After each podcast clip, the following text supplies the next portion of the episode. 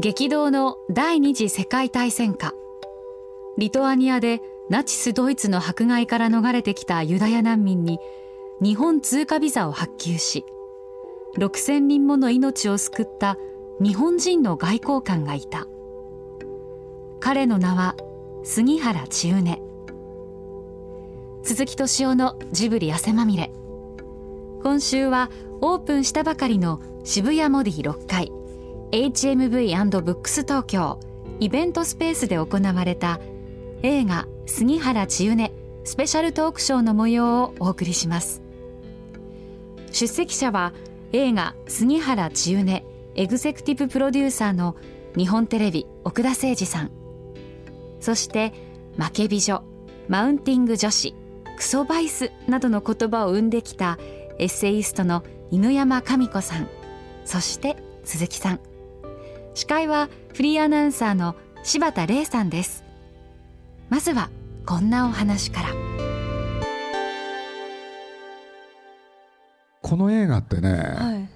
あのまあ、皆さんなんとなく知ってますよね。あの日本にもねあのシンドラーっていう人が日本人でもいたんだっていう、まあ、そういう映画だと思うんですけれど、この映画を一番作りたかったのが、はい。この奥田さんなんですよ。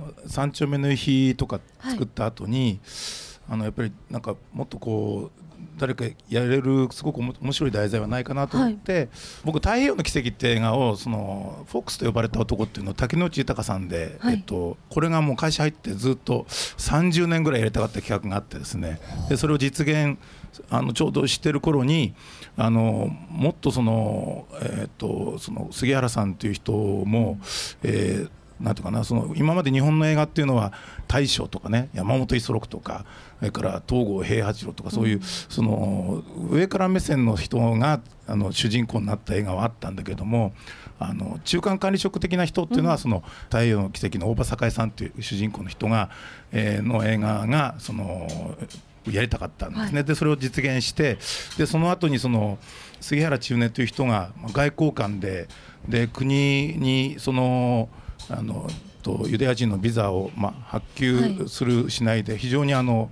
えー反対されたにもかかわらずその、えービザを発給して、で最終的にはその6000人のあの命を救ったという、まあ、そういう出来事があったんで、まあ、これはあのそのビザを発給しただけじゃなくてね、まあ、その杉原さんがどういう決断をしたのかとかそれからそれに至るまでのそのいろんな出来事っていうのが調べれば調べるほど本当に面白いってことが分かってそれであのなおかつえ助けられたその発給されたビザを取った人ユダヤ人の人たちっていうのがどういうその経路でうんその日本まで来て。まあえー、とそこまでちゃんと描きたかったんですね。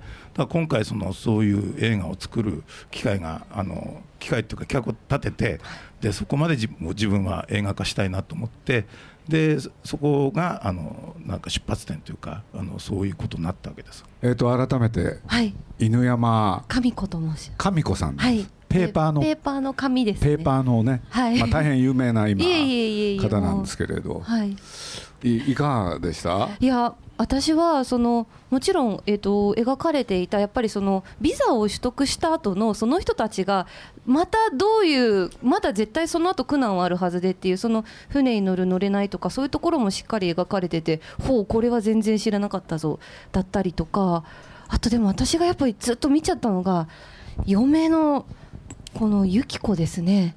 あの千畝さんを支えるユキコの気持ちとかをずーっと考えながら見ていましてあの共感できないほどの成人というかだなって最初思ったんですけれどもでもなんか考えていくうちにちょっとななんで共感できないんですか？いやもうだって家族あのビザを発行したら家族まで危ないかもしれないっていうそんな状況だったじゃないですか。そうなった時に私だったらいや自分の命優先するかなって思っちゃうんですよで最初見た時はそれでうわーそんなことよく言えるなと。よく旦那の肩をポンと押せるな。すごいなこの人はっていうふうに。いやそれはあなたがはい。結婚生活において問題があるんじゃないですか、いやそんなそんなこいやあの旦那を愛してないとか。といや愛してます。いや結婚したばっかりですもんね。そうですそうかそうか。もう愛してます。ほかほかなんですよそんなはいそんなほ新婚ほほやほやなんです。あほやほやなんですか。えまだ失ほやほやです。あ愛愛はありますちゃんと。あ。でもなんか考えたところ、ユキコも一人の人間なのではというふうに思い出しまして。ユキコがですね中年にあの背中を押すシーンがあるんですけれどもやっぱ中年は自分の家族のことを考えるとなかなかビザを発行するっていうのにすごい悩んでる時期がありまして。ビザを発給すると何がどうなるんですか？日本の人たちが OK をしていないので発給したことにより後々捕まったりとか最悪何かこう死刑とかになるのかもと私は思ったんですあが、とだからあのドイツとねこの同盟を結んでるわけで、それはあのゲシュタポに実際その、追われたりとかあのそういう危険があったんですね。あやっぱりえ進むっていうのはやっぱり家族からの背中を押す何かがないとすごく難しいのかなって感じましてユキコも多分子供のこと考えたらすごい悩んだと思うんですよ。葛藤は絶対あったと思うんですけど目の前でこのままだとこの人死んじゃうかもしれないっていう難民たちがいる中突っぱねてる旦那をずっと見続ける方が多分辛くなる。いつか自分もこうやって突っぱねられる日が来るんじゃないかとかどんどん中旦那。年は、はい。あれなんでビザを発給したんですかね？すごい強い信念と結構実際にその悩んでる人たちと触れ合っているというか領事館にこもってたら分かんないところまでちょちゃんとこうコミュニケーションをその難民、まあ、ユダヤの方たちと取ってるのでこういうことができたのかななんとも思ったんですけれども。まあ、何しろ当時三国同盟っつってね日本と、えードイツとはい。イタリア、そうするとみんなねそういうねあ条約を結んでくるわけだし、そこでドイツが当時ヒットラーの時代なんででユダヤ人に対してひどいことをしてる時代、はい。そういう時にねなんて言ったってそのあるねユダヤ人の人たち要するにビザを発給。まあ、実際にハンコを押さなきゃいけなかったのはあサインして。2315人、そしてその家族まで含めると6000人らしいんですけどね。だってあれ1日で終わんなかったでしょ、いやだからもうあの駅を去る直前まで書いてたわけです、そう何日もかかったんでしょあれ、はいそうですね。その間にね迷いはなかったのかなって。何が欲しかったんだと思います？最初はやっぱりその見捨てられないっていう、まあ、正義の気持ちなのかなとかも正義だけで人は何か思ってできるんたんですけですかねど違うなとちょっと思った。思いまして。なんだろ自分のためにやってたのかなっていう。う家族を犠牲にして？家族を犠牲にしても なんかそこがもう崩れるとうん。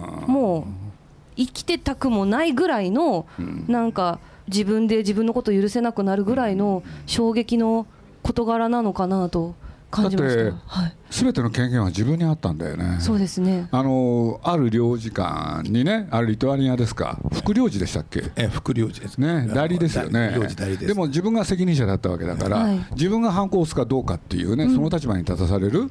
で確かに最初はやっぱり春巡があったでしょうはい、悩みが、ありましたね。ね、だけれどある日決断する。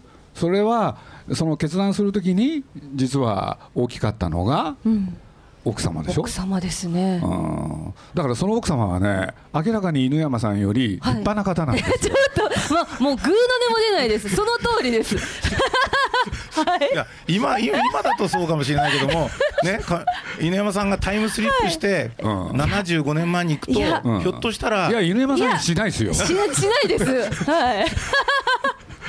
無理ですね。むしろ罵倒すると思います。いやだけどここがね 多分この映画のね、はい。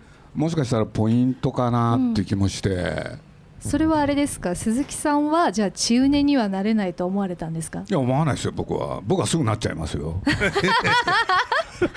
まあそれはともかくね 中年に。そうかな。どう思われますか、そこは？いやいや、わかんないですけどね、なってくださいよ、本当にいね。やあのね、まあ、僕もうもう一つね、はいあのまあ、奥田さんって実はねあのまあ、僕は彼と付き合うあのジブリでねずいぶん付き合いがあって、ほんでまあ彼は親友なんですけれどね、まあ、約30年ぐらい付き合ってきたおうんでそういう中で僕が一番よく知ってるのはね奥田さんっていう人はねあの戦争の映画、映画だけじゃない小説、はい。大好きな人なんですよ。ほあの戦争が好きなんじゃないですよ。戦争の映画とかそういう小説の類が好きなんですね。戦争が好きなんですよ。いや違いますよ。戦争を題材にしたものが好きなんです。いやそこから見えてくる何がお好きとかあるんですか？やっぱりその究極の、ね、人がそこに追い込められた時に何を考えるのか、だから今回は杉原さんがそのビザをね本当に発給するしないの時の決断っていうのは、多分本当に考えに考えて、まあ、この映画の中にもそういう表現が出てくるんですけども、それが僕自分でもしそういう自分がその場になった時にできるのかなっていう。まあそういうわけでね奥田さんという人はね戦争映画を見てね相手を徹底的に叩き潰す？そういうところが好きなんですよね。そうなんですか？奥田さん イメージが。いやいや、そういういやそうそういう映画はあんまないですよね、大体ね。だって日本で作られたのは全部負け戦のやつだから。っていう話でね僕その話をちょっとしたかったんだけれど、僕まあ実を言うとまあ僕も映画を作る人間なんで、まあ、戦争を題材に映画を作れないかって実はね考えたことは1回2回じゃない、はい俺でねずーっとね僕は悩んできたんですよ、悩んできたっていうのは映画人として、はい。でなんでかっていうとね奥田さん今言ったでしょ？負け戦だったって。うん。俺でね、まあ、戦争っていうのはそれは勝つ側もいるしそれから負ける側もいる。俺でね勝った側ってね結構戦争映画いっぱい作ってるんですよ。勝った側は。あまあアメリカが一番象徴的ですよね、はい。じゃあ負けた側で戦争映画作ってるっていうのはどういう人たちなんだろうって。実はフランスあれはまあ最終的には連合国として勝つんだけれど、実実際の戦争においてはねドイツに徹底的にやっつけられた側なんですよ、はい。ところがあのフランスってね皆さんご存知かどうかレジスタンスっていうのがいたんですね、い。そうするとねやっぱり戦争をやってるさなか要するにえーフランスが負けてるさなか、活躍した人たちがいるんですよ。ほそうすると僕何が言いたいかっていうとね、はい。そういう人たちがいると、変な言い方だけどね映画が作りやすい。うなるほど。レジスタンスがいることによって。だけど日本ってね実はそういう人もいないんですよ、あいないですか。まあ、今回、まあ、岡田さんが目をつけたこの杉原千畝っていう人はその中で非常にねなんていうのかな極めてまれにはい。主人公になりやすい人物なんですよね、日本にもこういう人がいたって話だから。確かに。だから奥田さんがさっき言ったようにね、まあ、戦争っていうとあの山本五十六だのね、まあ東郷平八東郷平八郎とか、まあ、簡単に言うとねあの大昔にね戦争をやって、勝った英雄、はい。それを主人公にするか。なるほど。でこれ大昔なんですよ日清日露の時の。ところが太平洋戦争って負け戦でしょ、はい。そうするとね主人公一体誰にするの？って言った時せいぜい山本五十六で、ねえねそうするとね結局途中でその人なんかは死んじゃうんですけれど、はい。その負けた滅びの美しさっていうのかね、それで映画にするしかない。そうですね。っていう時にねこの中根っていう人はあの戦争のさなかね、まあ、日本にも立派な人がいたっていうそこにおいてはね、あの非常に面白いところへ目をつけた、確かに見終わった後に負けたって気はそんなになくって、うん。あ日本にちょこういう誇らしい人がいると。ということでしょ、はい。その誇誇らしい人がいたんだけれどそれを支えたのはやっぱり奥様なんですよね。奥様で私じゃどうにもなれない。あなた？はい。それって何なんだろ何なんでしょう。ういやこれ結構大事な問題なんですよ、はい。だってなんでね、ええ。自分の亭主を支えようとしないの？多分私亭主より私が私がっていうタイプなのかもしれないですでもどうしてそうなったのかな？まあ今の現代日本って当たり前だけれど、ええ。まあ、大事なのは自分であるっていう考え方が大きいでしょ、大きいですね。私まさにそうですね。でしょ？はい。だけどこれって多分近代が生み出したんですよ。なるほど。でヨーロッパが作り出した。でもそれ以前は人間ってどうだったんですかね？自分が大事なんですか？ねなんか生きるか死ぬかの世界観の中にいると助け合いって結構あったのかなと。僕ね、はい。実を言うとこれちょっと本題から外れちゃうんだけれど、まあ、たぶ例えばですよ、はい。沖縄とか奄美へはい。行くじゃないですか、うん。そう特にまあ僕は奄美で体験したんですけどねあそこ行ってみたらすごい面白いことがあったんですよ。ほんでなんでかって言ったらね一つはあの奄美ってほとんど3世代同居はあ。奄美ってそういうね島なんですよ。3世代同居そう。なかなかにハードルが。はい。な何が要するになんだ核家族になってないんですよ。はい。でそこにおいて何が起きてるかっていうとね僕は実際ねあそこに長くいてねある体験をするんだけれどまあ今ね東京にいたら当たり前のことなんだけど自分のものは自分のものでしょ？そうですね。ね？はい。奄美行ってみたら違うんですよ。え？どういうこと私のものもはあなたのものだったりするんです。えそれであは？なたのものは自分のものだったりするんですよ。つまり自分と相手の間に境界線がないの。いや本当だよ。そうもうじゃあこのほうきはうちのほうきだけど隣の人が使ってもいいしそうそうそうそう。本当に境界線がないですね。ないのよ。みんなで一つっていう感じですね。ねそうはい。その通りなの、だから3世代同居っていうのはね何が起きてたかっていうとね要するにこれは私のもんだからねとか、はい。ね、これはあんたのものだからねっていわゆる私有財産、うん。という考え方がね薄いところなのよ。なるほど。本当に。で実を言うと沖縄もそうだよね、そうするとそこから見えてくるものは何かっていうとねまあ僕は奄美そして沖縄ですごい思ったこと。あ昔はこうだったのかなってなるほど。この日本自体が。うん。要するに私だけとかね、うん。あなたみたいに。要するにそういう考え方がなかった？うん。でもしかしたらそれが日本っていう国？で、まあ、日本というのは言われてるように2000年の歴史があるでしょ、はい。そうすると連綿と太古から続いてくる人間の魂みたいなものがあるでしょ、はい。その一部を自分が受け継いでるっていうのかな、うん。でそういうことを考えるようになると、ね、自分と他人の間にね境界線を引かなくなる？今どうですか？そうですね旦那と今境界線ありまくりだなっていうのを 感じたんですけれども。でしょ？でも一つの個体として考えるともう二人で一つというか家族で一つ。そうそうそうそって考えると、うん。わがわがではなくなる気はわがわがもう自分が自分がっていうよりはう、うん、トータルで考えて良き方へっていう。僕ね最近ね、まあ、僕年のせいかもしれないですけどね、いろんな人から相談を受けるんですけどね、はい。でその相談を受けるっていう時にね何が一番多いかって言ったらね、はもう離婚の話ばっかなんですよ。いや本当にそうですよね。いや私ももし離婚するとなったら相談したいです。俺でね、はい。大体聞いてみるとね何が起きてるかっていうと1個なんですよ。ほで1個っていうのは何かっていうとね、まあ、大体女性の側、まあ、女性の側っていうと差別になるかもしれないけどね。はい、あの旦那に対してねはい向き合って話そうって。うん。必ずこうなるんですよ。うん、そうですね。向き合って話すとどうなります？え？向き合って話すと？うん、タイですついですよね。そういうことじゃなくてえね、あ相手の嫌なとこばっか目が行くんですよ。そうならない、確かに向き合って、うん、旦那と向き合ってでしょ？そうですね。そうするとね今まで気づかなかったね、はい。ちょっとち細かいやつでね、はい。こんなとこがあったのかとかね。でしょ、だから僕ね、まあ、そういう男女男女っていうのか、まあ、女性が多いんだけれど、はい。まあ、僕も年取ったから偉そうなこと言っていいかなと思って。男女ってのは向き合っちゃいけない？向き合っちゃいけない。これをね常々言うようにしてるんですよ。えどうしたらいいんですかじゃあ？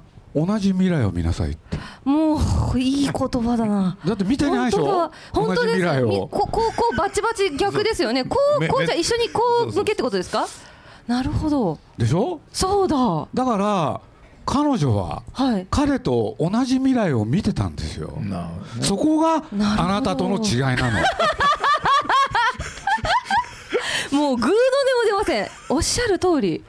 本当だ別々の未来でしたわ。で私しょ？が共感しながらというか。だってこの二人ははい。ねまあ、結果あのこの映画の中では彼が選択しようとしてた未来に対して、はい。彼女は同じ未来を見ようとしたってことでしょ？本当ですね。僕は本当思うんだけれど向き合って話なんてしたことがないのが夫婦の歴史でしょ？ね本当に普通ほら女性だと向き合って話した方がなんかいいんじゃないかっていう。いやそういうコミュニケーションあのアドバイスいただきますよ、うんでもぱちゃんと向き合いなさいって。じゃあそうそうよくないって話をねずーっと鈴木さんね、結婚してますか？はいしてます。どうですか？ああんまりもう正面に行くのはやめました。あ最近。やめた。はい。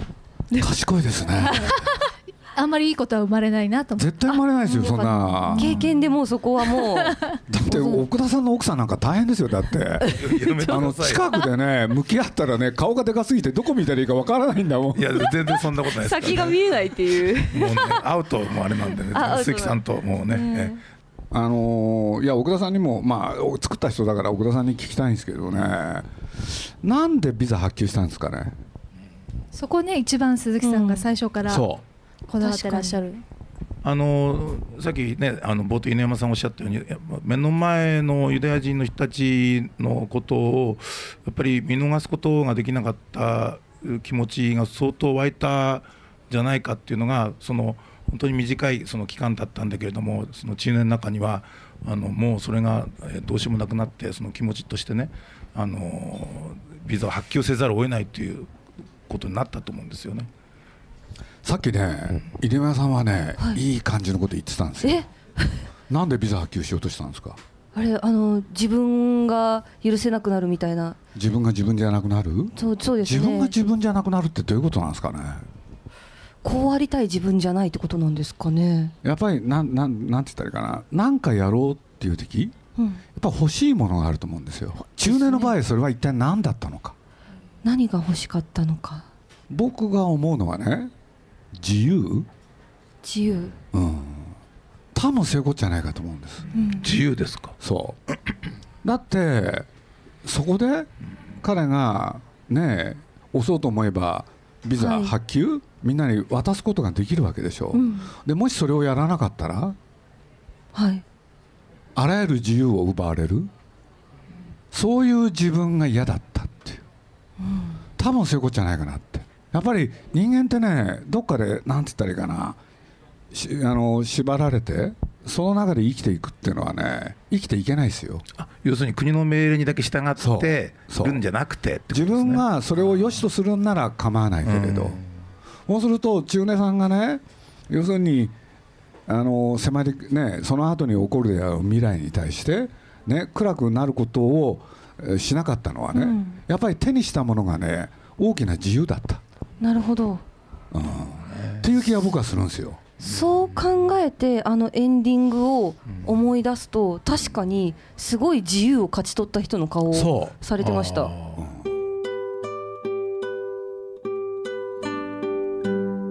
日本では当時政府の訓命に反したという理由で多くのユダヤ人の命を救出した杉原千畝の功績は長い間隠されてきましたしかし1985年イスラエル政府が千畝に諸国民の中の正義の人賞を贈り日本国政府も2000年にやっとその功績を認め彼の名誉は回復されます。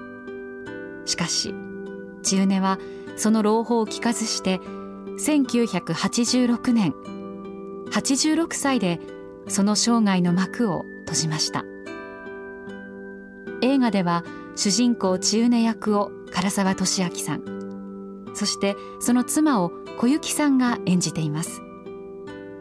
ほぼ全編をポーランドで撮影した映画「杉原千畝」12月5日全国ロードショー。ぜひ劇場でご覧ください。まあ、当時救われたそのね人が中根さんに会いたいわけですよ、はい。これで戦後日本を訪ねてきてうん。外務省行く、ほんで杉原中根っていう人がいるでしょうと、ね、いたでしょうと。そうしたらねその外務省のリストから彼の名前はね消されてたんですよね、物語はそこから始まるんですよ。でやっぱり自分の選択した道はうん。良かった。うん。これがラストでしょ、そうですね。そういう映画です。映画にしたいっていうそこへの思いをちょっとぜひ中根っていう人がた例えば戦前戦後通じていろんなあの偉人の人いますけども、まあ、そういう中でも本当に知ってほしいしかあの海外の人が本当に杉原中年のことをものすごく称賛してるんですよね。びっくりしたのはリトアニアに行ってリトアニアの人にその中年の人知らない人全然いないんですよ。えーでなんでかっていうと教科書にねあの出てるんですよねちゃんと教えてるんですよ授業で。だから外国の人がそういうことを教えてるのに、あ日本で知らないってねどんなもんなのかないかがなものなのかなっていうのは強く本当に感じました。だからまあこれ中年だけじゃなくていろんな人がねあのみんな頑張ってやってるんであのまあ僕はその今回は中年って人にをぜひその日本だけじゃなくて世界の人に知ってもらいたいなっていうの気持ちがねものすごく強く感じたんであの世界中の人にもね見てもらいたいなと思って今あのいろんなところを通じて頑張ってあの宣伝してるんですね。はい本当にいい映画いい映画なんで奥さんが素晴らしい映画です、はい。犬山さんとは違います。あの今日のあの話を思い出して見ていただくと100倍楽しめますんでどうかよろしくお願いいたします。どうもありがとうございます。ありがとうございます。どうもありがとうございました。ありがとうございました鈴木敏夫のジブリ汗まみれ。この番組はウォルト・ディズニー・スタジオ・ジャパン。街のホットステーションローソンアサヒ飲料。日清製粉グループ。au ブルボンの提供でお送りしました。